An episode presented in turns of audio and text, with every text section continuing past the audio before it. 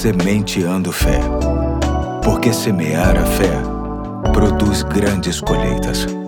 Olá, hoje é sábado, dia 22 de julho de 2023. Aqui é o pastor Eduardo e chamo sua atenção para mais este episódio da série É Caro, mas Vale a Pena. Lendo o texto que se encontra em Hebreus, capítulo 12, versos 1 e 2, que diz: Portanto, também nós, uma vez que estamos rodeados por tão grande nuvem de testemunhas, livremos-nos de tudo que nos atrapalha e do pecado que nos envolve e corramos com perseverança a corrida que nos está proposta. Tendo os olhos fitos em Jesus, autor e consumador da nossa fé. Ele, pela alegria que lhe fora proposta, suportou a cruz, desprezando a vergonha e assentou-se à direita do trono de Deus. Hoje quero tratar sobre ministério. O autor aos Hebreus cita neste texto uma corrida que nos é proposta e que deve ser admitida com perseverança. A esta corrida podemos associar a nossa carreira a que quero chamar de ministério, ou seja, aquilo para o qual Deus nos criou.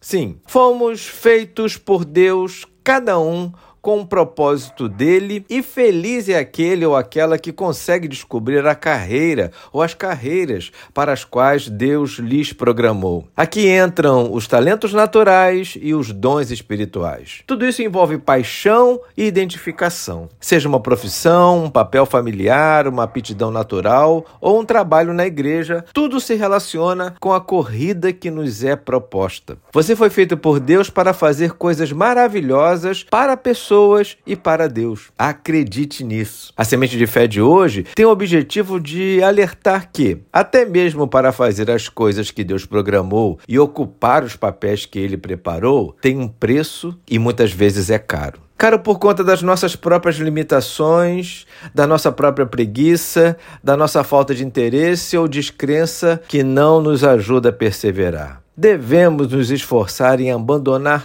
tudo o que nos impede de sermos aquilo que Deus planejou. Vencer tudo isso não é fácil. Vira e mexe, você mesmo diz ou ouve alguém dizendo que você não é nada, não serve para nada ou que não vai chegar a lugar algum. Não se deixe levar por isso. Se você conhece bem a corrida que Deus te propôs, como diz o texto, use a sua fé Olhe para Jesus, que suportou tudo o que suportou, sem jamais abandonar o propósito do Pai para a sua vida. Você pode não ser bom em muitas coisas, mas é ótimo em outras. Só compreenda uma coisa: fazer aquilo que Deus quer que façamos é caro, mas sempre vai valer a pena. Fique com Deus, tenha um bom fim de semana e até segunda, se Deus quiser.